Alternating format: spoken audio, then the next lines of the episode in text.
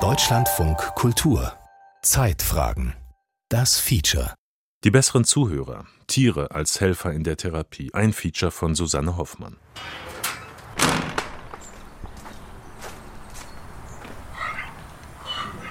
Hier haben wir unsere Eselchen. Das ist mein Verantwortungsbereich.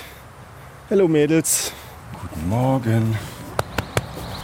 Ein junger Mann stapft über eine Koppel auf einen Stall zu. Er trägt weiße Sneakers, zerrissene Jeans und eine graue Cap.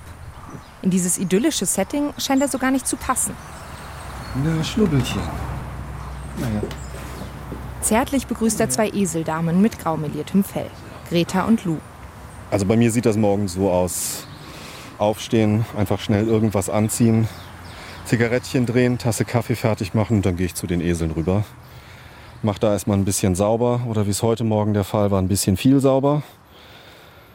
Und dann gibt es ein bisschen frisches Wasser in den Trog, frisches Heu, frisches Stroh. Und dann bin ich erst dran. Ich glaube, der schönste Moment ist, wenn man die so ein bisschen geknackt hat. Wenn man nicht mehr der Neue ist, sondern ähm, die einen jetzt als die Bezugsperson akzeptieren, die morgens kommt. Seit knapp einem Monat kümmert sich Max Wagner um Lou und Greta. Mindestens dreimal täglich geht er bei den beiden vorbei. Das ist Teil seines Therapiekonzepts hier im Fachkrankenhaus Vielbach, einer Reha-Einrichtung für Suchterkrankte in Rheinland-Pfalz. Max Wagner heißt eigentlich anders. Er hat darum gebeten, seinen Namen zu ändern, weil er in diesem Feature offen von seiner Alkoholsucht erzählen möchte. Ich habe mich zu dem Zeitpunkt bei drei Flaschen Wodka täglich bewegt und ähm, irgendwann kam der Knall. Ich bin morgens mit einer ganz, ganz enormen Panikattacke aufgewacht. Nachdem ich da ein paar Stunden lang wie ein gehetztes Tier rumgelaufen bin und mir überlegt habe, was machst du jetzt, was machst du jetzt, habe ich den Krankenwagen gerufen und habe mich einliefern lassen und äh, bin erstmal zu einer betreuten Entgiftung in die Psychiatrie gekommen. Vier Wochen dauert der klinische Entzug. Zum ersten Mal wird ihm der Giftstoff weggenommen, an den er sich über zwei Jahre gewöhnt hatte. Wenn das fehlt, fängt der Körper an zu rebellieren und führt dir mit jeder Faser erstmal vor, was du ihm eigentlich angetan hast. Die mit Abstand härteste Sache, die ich je machen muss. Das ist echt durch die Hölle gehen.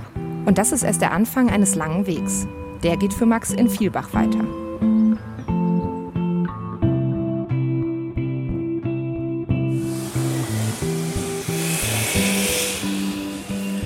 Also ich merke jetzt, wir gehen jetzt auch recht viele Menschen zu und wir müssen genau da mittig durch. Dass bei mir immer so ein bisschen Panik aufkommt. Ähm, ich weiß, dass ich durchgehen kann, aber es ist halt immer ähm, mit Anspannung verbunden. Und jetzt äh, genau vorgehen und zügig. Nele Berg bahnt sich ihren Weg durch die Fußgängerzone ihrer Heimatstadt Höxter in Nordrhein-Westfalen.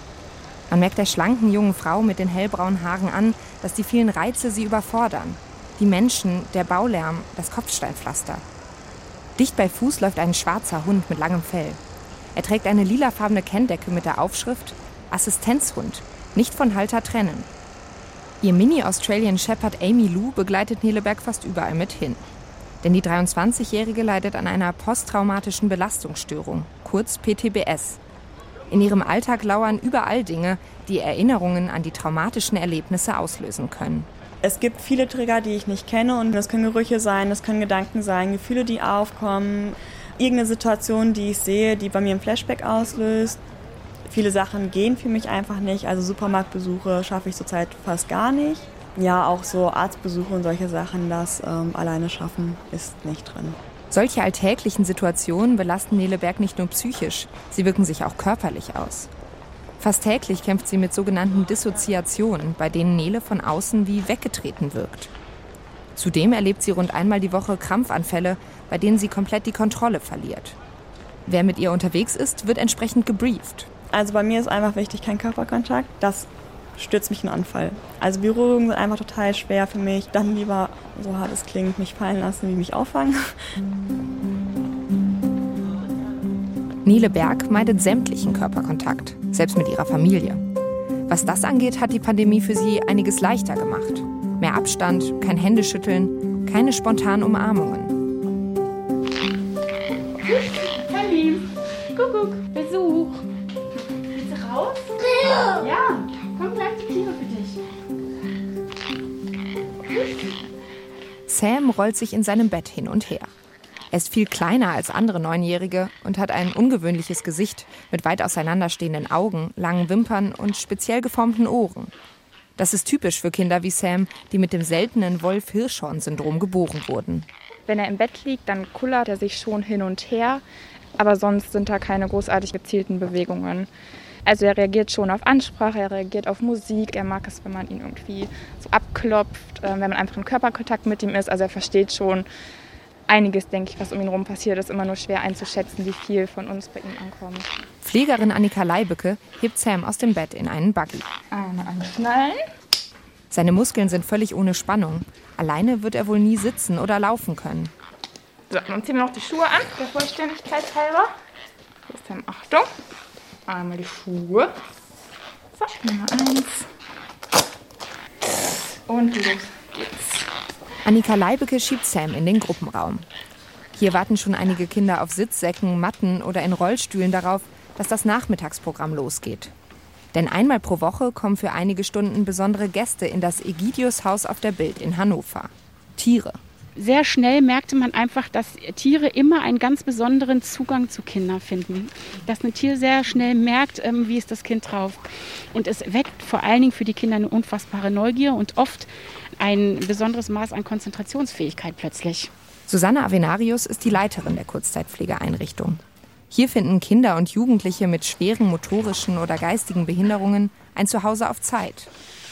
Die Wände hier sind bunt beklebt in den Badezimmern hängen Fischernetze an der Decke und im Garten gibt es einen inklusiven Spielplatz. Auf dem Trampolin tobt ein blonder Junge in einem Schwedentrikot. Der fünfjährige Willi hat eine seltene genetische Erkrankung, durch die er sich verzögert entwickelt. Stolz zeigt Willi, was der Garten zu bieten hat. Einen Wasserspielplatz, eine barrierefreie Schaukel und einen Klangparcours. Vor der Ankunft der Tiere ist Willi schon ganz aufgeregt. Willi, zeigst du mal, wo die Tiere gleich ankommen? Mit einem Bobbycar fährt Willi zum Gartentor und zeigt nach draußen. Da parken. Komm da. Sowie das Egidius-Haus nutzen immer mehr Einrichtungen die Möglichkeit, tiergestützt zu arbeiten. Das Spektrum reicht von Pflegeheimen über Wohngruppen bis hin zu Justizvollzugsanstalten. Besonders beliebt sind Hunde. Doch es kommen auch viele andere Tiere zum Einsatz. Zum Beispiel Lamas in der Traumatherapie oder Schnecken bei der Arbeit mit autistischen Kindern. Solche Maßnahmen werden unter dem Begriff tiergestützte Interventionen zusammengefasst, die in mehrere Bereiche unterteilt werden können. Tiergestützte Aktivitäten wie ehrenamtliche Besuche in Seniorenheimen sind zum Beispiel wenig strukturiert. Bei der tiergestützten Pädagogik und der tiergestützten Therapie dagegen sind die Ziele klar definiert. Und hier arbeiten Fachkräfte. All diese Maßnahmen haben eine Sache gemeinsam. Tiere werden zum Wohl des Menschen eingesetzt. Wenn du hier vorne guckst, haben wir direkt mal unsere Ziegen und die Gänse ganz harmonisch gemeinsam untereinander. Hier vorne ist unser Hühnergelände. In der Suchtklinik Vielbach leben schon seit Jahrzehnten Tiere. Seit 15 Jahren werden sie auch für die therapeutische Arbeit eingesetzt. Mittlerweile gibt es neben den zwei Eseln Lou und Greta noch Pferde, Hühner, Gänse, Ziegen, Meerschweinchen, Kaninchen und einen ausgebildeten Therapiehund. Weil es sich bei der Arbeit mit Tieren aber nicht um ein anerkanntes Therapieverfahren handelt, wird sie nicht von den Krankenkassen finanziert. Der Nutzen sei nicht ausreichend belegt. In Vielbach macht man da andere Erfahrungen und hat die Wirksamkeit der tiergestützten Arbeit auch in einer Erhebung überprüft. Dazu wurden die Patienten, die wie Max Tiere betreuen, mit den Patienten verglichen, die nicht in der Tierbetreuung eingesetzt waren, erzählt Einrichtungsleiter Joachim Jösch. Das Ergebnis? Die Arbeit mit den Tieren erhöhte den erfolgreichen Abschluss der Therapie um ein Drittel. Mir ist kein Therapieverfahren bekannt, mit dem man so eine große Wirkungssteigerung erzielen kann. Dieser Erfolg lasse sich jedoch auch mit dem Klientel der Patienten in Vielbach erklären. Denn die Klinik ist auf die Behandlung wohnungsloser, suchtkranker Männer spezialisiert. Ganz viele unserer Patienten haben in der Vergangenheit eher im Schatten dieser Gesellschaft gelebt. Auch so gelebt, dass Menschen, die ihnen in der Stadt begegnet sind, eher einen Bogen um sie herum gemacht haben und sind das gar nicht gewohnt, dass jemand mit ihnen offen und ehrlich umgeht, so wie sie das hier mit den Tieren erleben. Auf Max Wagner trifft das eher nicht zu. Für die Klinik ist er ein ungewöhnlicher Patient. Er wächst in einer bürgerlichen Familie auf, hat studiert und in einem anspruchsvollen Job als Unternehmensberater gearbeitet. Man hat hier schon sehr gemischtes Publikum. Vom äh, Architekten bis zum Obdachlosen ist hier halt alles dabei. Und so groß die Unterschiede da draußen in der Welt waren, so schnell schwinden die hier, weil ganz egal, wer du da draußen warst und wie du gelebt hast, ähm, man sitzt hier am Essenstisch mit dem gleichen Problem. Doch obwohl sich seine Biografie zum Teil sehr von der der anderen Patienten unterscheidet, hat er in der Klinik Freunde gefunden. Sein Mitbewohner zum Beispiel, mit dem er ein Doppelzimmer teilt und der ihn ablenkt, wenn das Gedankenkarussell in den Abendstunden wieder einmal kreist. Und dann sind da natürlich noch die Esel. Das sind trotz der guten Therapeuten hier ehrlich gesagt meine aller, allerbesten Zuhörer. Ich habe mich hier am Anfang fast jeden Tag hingesetzt und ein bisschen erzählt. Manchmal mit einem Buch, meistens hat man dann ein neugieriges Köpfchen, was über die Schulter guckt und ja, dann irgendwann sitzt man hier wie so ein Irrer und quasselt mit den Eseln, was einen gerade so bedrückt. Und nach einiger Zeit kommt man sich gar nicht mehr so irre vor. Die positiven Effekte von tiergestützten Interventionen werden oft mit der Wirkung von Hormonen erklärt. So belegen Studien, dass Menschen im Kontakt mit Tieren Oxytocin ausschütten, das sogenannte Kuschelhormon. Es beruhigt und erhöht unser Wohlbefinden. Aus Sicht von Frank Nestmann ist das aber nur ein kleiner Teil dessen, was tiergestützte Interventionen leisten können. Wir wissen heute aus unterschiedlichen Studien, dass tiergestützte Intervention biopsychosozial wirkt. Das heißt, die tiergestützten Interventionen wirken auf einer organisch-physiologischen Ebene, zum Beispiel hinsichtlich einer verbesserten Motorik, aber auch die Förderung von Herz-Kreislauf-System etc. Auf der psychischen Ebene die Förderung von Wohlbefinden, von Selbstwertgefühl und psychologische Stressreduktion, Angstreduktion und auf der sozialen Ebene einmal der Tierkontakt selbst, insbesondere auch Körperkontakt und Nähe aber auch über Tiere vermittelte, geförderte Menschenkontakte. Frank Nestmann ist Psychologe und Professor für Beratung und Rehabilitation. Vor mehr als 15 Jahren gründete er die Forschungsgruppe Mensch-Tier-Beziehung an der Technischen Universität Dresden, in der Forscher aus verschiedenen Disziplinen tiergestützte Interventionen empirisch untersuchen. Ansonsten ist das Thema in Deutschland universitär bisher kaum verankert, weshalb es hierzulande nur wenige Studien gibt. Aus Sicht von Frank Nestmann ist der internationale Forschungsstand aber gut genug, um die Wirksamkeit von tiergestützten Interventionen zu belegen. Für mich ist halt eigentlich schon allein jetzt Shampoo-Auswahl einfach heftig. Ähm, ich muss immer dasselbe nehmen oder sehr, sehr ähnlich, weil sonst wäre ich mit Auswahl zu überfordert. Das wird mich zu überreizen. Nele Berg geht zielstrebig durch die Gänge eines Drogeriemarkts. Was für andere eine alltägliche Situation wäre, ist für die 23-Jährige wegen ihrer posttraumatischen Belastungsstörung eine riesige Herausforderung. Assistenz und Amy ist komplett fokussiert. Auf das Kommando Blocken setzt sie sich hinter Nele und schirmt sie so ab. Amy, blocken. Super. Amy, weiter zurück. Okay, genau. Und noch mal genau. Man merkt es, glaube ich, auch, dass ich immer viel nach links, rechts gucke, nach hinten vor allem. Ja. Und nicht bitter. An der Kasse ist viel los. Amy ist alarmiert. Erst stupst sie Nele vorsichtig an, dann springt sie an Nele hoch. Es merkt sie, das was kommt. Mhm. Aber es ist noch alles im Rahmen. Das sind jetzt so die ersten Vorboten. Sie sprang jetzt erstmal nur an, die hat noch nicht wirklich gekratzt. Wenn sie jetzt gleich richtig vehement kratzt und dann anfängt zu bellen, dann haben wir es zu spät. Mit 5,69. Nele zahlt und verlässt schnell den Laden. Gerade noch rechtzeitig. Sie wirkt aufgewühlt doch zum Kampfanfall kommt es zum Glück nicht. Es ist halt einfach so, dass es immer passieren kann und mein letzter Stadtbesuch endete im Krankenwagen. Und es ist natürlich nicht so, dass ich sage, ich bin unbeschwert in einem Laden gewesen, aber es ist ein Zustand gerade, der für mich gut ist. Also ich hatte keinen Anfall und ich bin da heile, rein und wieder raus. Nele biegt nach links ab, weg von dem Trubel und hin zur ruhigen Uferpromenade der Weser. Die Anfälle können jederzeit passieren. Deshalb fährt Nele kein Auto und nur selten Fahrrad. Weil Amy darauf trainiert ist, ihre Anfälle vorherzusehen, ist Nele aber immerhin vorgewarnt.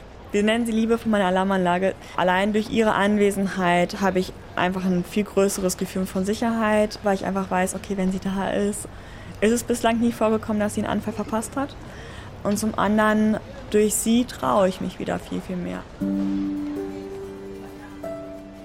alle Hühner. Ich bin Willi Hühner. Mein Bruder Theo. Aufgeregt stellt sich Willi den beiden Hühnern vor, die Ingrid Stefan in den Garten des Egidiushauses in Hannover bringt.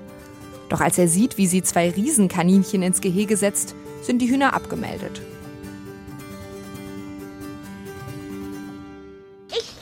Hinsetzen. Ja, ich möchte den Zeichenkaninchen zuerst. Den finde ich schöner.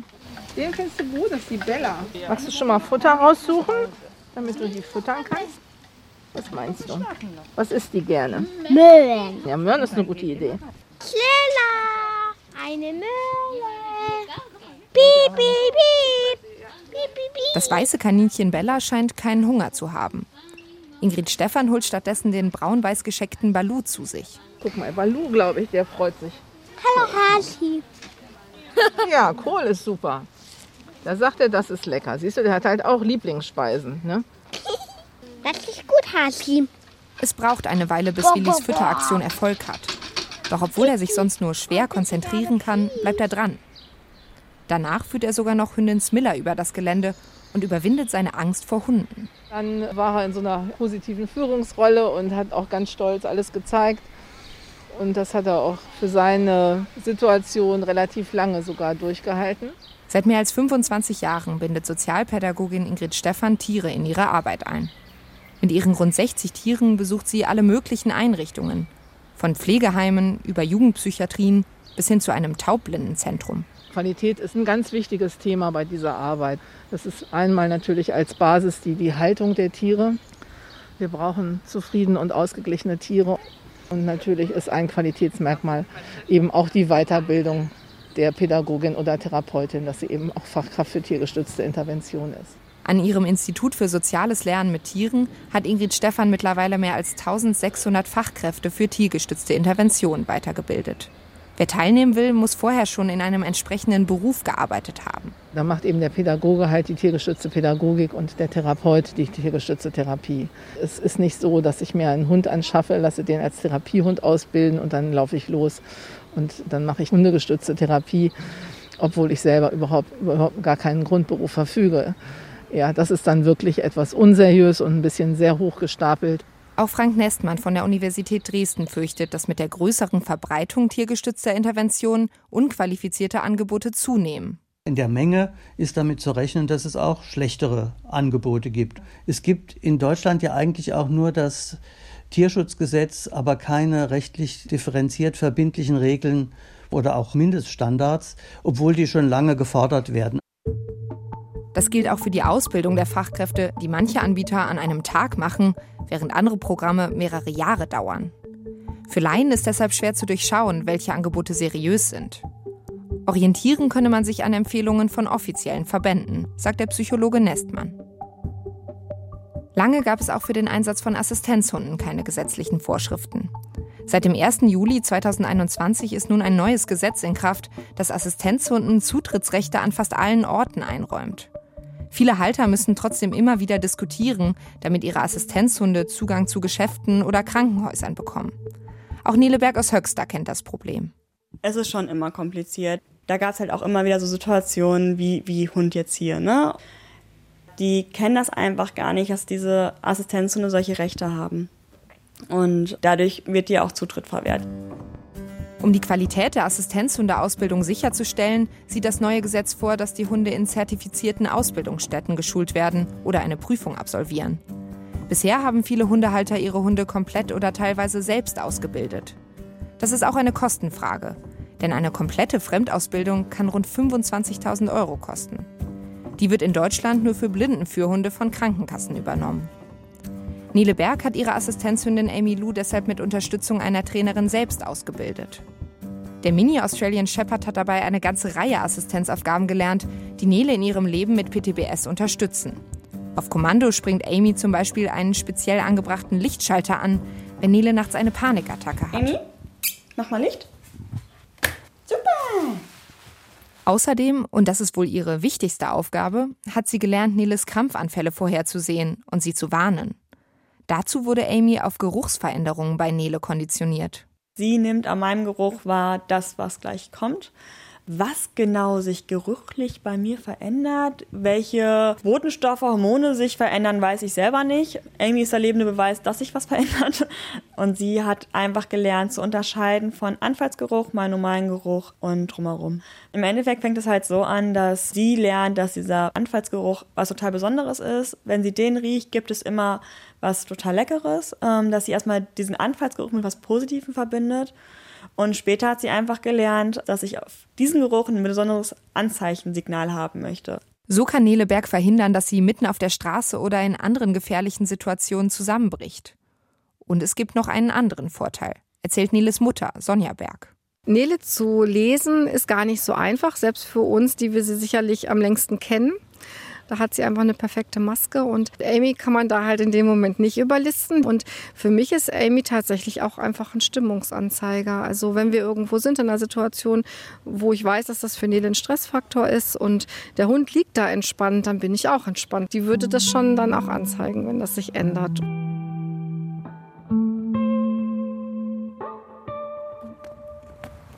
Von der Suchtklinik aus macht Max Wagner einen Spaziergang in den Ortskern von Vielbach.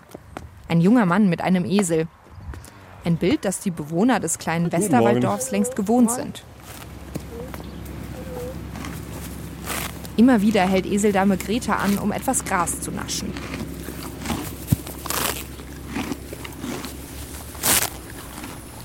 So, jetzt haben wir einen sturen Moment.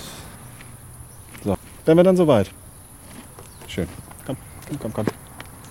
Dankeschön. Max Empörung ist nur gespielt. Er genießt den Ausflug sichtlich. Vor seiner Alkoholsucht hatte Max einen stressigen Job mit vielen Überstunden und Dienstreisen. Vom High-Performer zum Alkoholiker. Ein Weg, der bei Max mit einer sich leer anfühlenden Wohnung und zwei bis drei Feierabendbier beginnt. Und mit einer Scheidung, die ihm den Boden unter den Füßen wegreißt. Es ist so eine Spirale, in die man da reinrutscht, die einem immer mehr entgleitet. Zu dem Zeitpunkt, als dann wirklich alles komplett kollabiert ist, da ist natürlich auch das Selbstwertgefühl total zusammengekracht. Das war so der Punkt, mit dem ich hier am Anfang, als ich in Vielbach angekommen bin, erstmal am meisten innerlich zu tun hatte. Das musste ich erstmal alles sortieren. Dann fällt dieser Faktor der Betäubung halt weg und man fällt in ein ganz, ganz, ganz tiefes Loch. Das ist aber hier ein guter Ort, wo man das dann machen kann. In Vielbach darf Max sich fallen lassen. Sozialarbeiter helfen ihm dabei, die Brandherde zu löschen, die er gelegt hat. In Gruppen- und Einzelsitzungen arbeitet er mit Therapeuten seine Sucht auf. Bei den Eseln übernimmt er Verantwortung und findet eine Ehrlichkeit, die er bei Menschen manchmal vermisst. Da ist kein Bullshit drumrum. Ne? Wenn die dich mögen und dir das zeigen, dann ist das halt 100% aufrichtig. Da muss man das zu keinem Zeitpunkt in irgendeiner Form hinterfragen, ob da wie bei Menschen irgendeine persönliche Agenda hintersteht. Das, das gibt's nicht. Das macht die Sache so einfach und ehrlich. Zurück in Höxter in Nordrhein-Westfalen. Nele Berg öffnet das Gatter einer Pferdekoppel und begrüßt ihre braune Stute Scully. Das ist meine Alte. Meine dicke Kugel. Ne, Specki? Hier, dicke. Genau wie das Reiten gehört Scully seit Kindheitstagen zu Neles Leben. Der Stall ist für sie eine Art Safe Space. Es ist ruhiger und gibt weniger Trigger. Nelebergs Trauma wurde durch jahrelanges Mobbing in der Schule ausgelöst. In dieser Zeit war sie oft völlig antriebslos. Zu der Zeit, wo es mir in der Schule einfach echt mega schlecht ging und ich auch die ersten Male suizidal wurde, war wirklich der Halt die Stute. Weil ich sie einfach auch nicht im Stich lassen wollte und sie einfach auch der, der Punkt war, der mich auch immer wieder zum Antrieb gezwungen hat. Ich glaube, ohne sie hätte ich das nicht überstanden. Die Erfahrungen aus der Schulzeit wirken sich bis heute auf Neles Lebensweg aus. Alles, was mit Schule oder Lernen zu tun hat, löst bei Nele extreme Anspannung und oft auch Krampfanfälle aus. In der Nähe ihrer Tiere fühlt sich Nele dagegen wohl. Der Garten des Egidiushauses in Hannover gleicht heute einem Streichelzoo. In einem kleinen Gehege laufen Meerschweinchen und Kaninchen umher, ein Junge im Rollstuhl spielt Ball mit Hund Smiller und auf der Wiese grasen vier Schafe, unbeeindruckt von dem Gewusel um sie herum. Einrichtungsleiterin Susanne Avenarius erzählt, dass auch körperlich eingeschränkte Mädchen und Jungen vom Kontakt mit Tieren profitieren können. Sie hat schon oft miterlebt, wie Tiere bei Kindern mit Spastiken die starke Anspannung lockern können. Andere Kinder mit ganz schlaffer Muskulatur können durch sie ihre Muskeln kräftigen. Der neunjährige Sam zum Beispiel wird beim therapeutischen Reiten auf den Rücken der Pferde gelegt, damit er seine Körperspannung trainiert. Heute darf Sam Hilde füttern. Ein weißes Schaf mit schwarzer Schnauze, das für seine Geduld bekannt ist. Sams Pflegerin legt eine Decke in seinen Schoß und verteilt darauf Trockenfutter. Hilde, guck mal. Klappert dir an den Händen, ne? Hilde beginnt zu fressen und pustet Sam dabei immer wieder gegen die Hände. Dann passiert das Unglaubliche. Der kleine Junge, der vorher fast teilnahmslos in seinem Buggy saß, reagiert. Er stößt fröhliche Geräusche aus und verzieht sein Gesicht zu einer Art Lachen. Susanne Avenarius. Das sind immer kleine Erfolge. Man kann da nicht mit Wundern jetzt rechnen. Also der steht da nicht auf und läuft oder sitzt frei, das sicher nicht. Aber er nimmt seinen Körper ganz anders wahr und das ist eben für weitere Therapien dann sehr wichtig. In ihrer Instagram-Story postet Neleberg ein Foto von sich in einem Krankenhausbett. Amy liegt am Fußende. So endet unser Tag. Notarzt, Krankenhaus und das über Nacht. Morgen Therapie.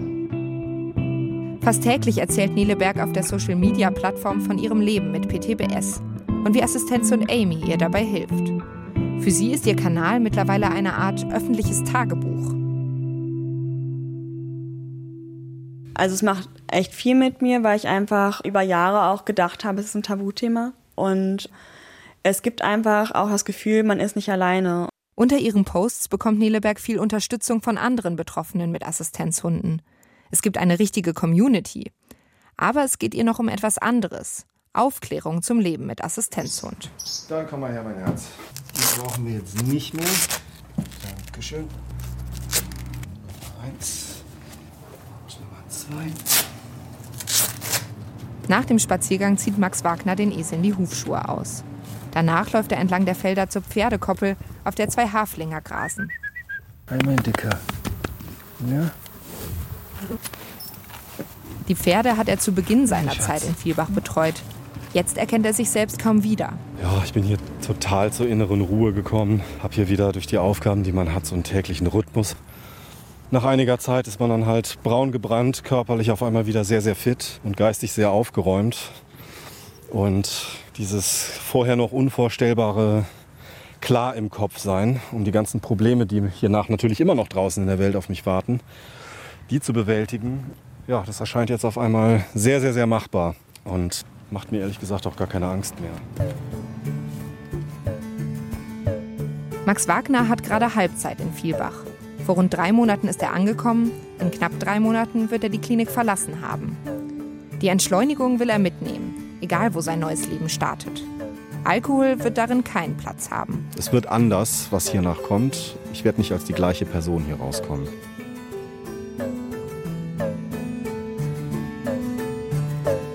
Das war das Feature von Susanne Hoffmann, die besseren Zuhörer. Tiere als Helfer in der Therapie. Das war eine Wiederholung vom Januar dieses Jahres. Die Technik hatte Jan Fraune, Regie Frank Meerfort, Redaktion Carsten Burtke.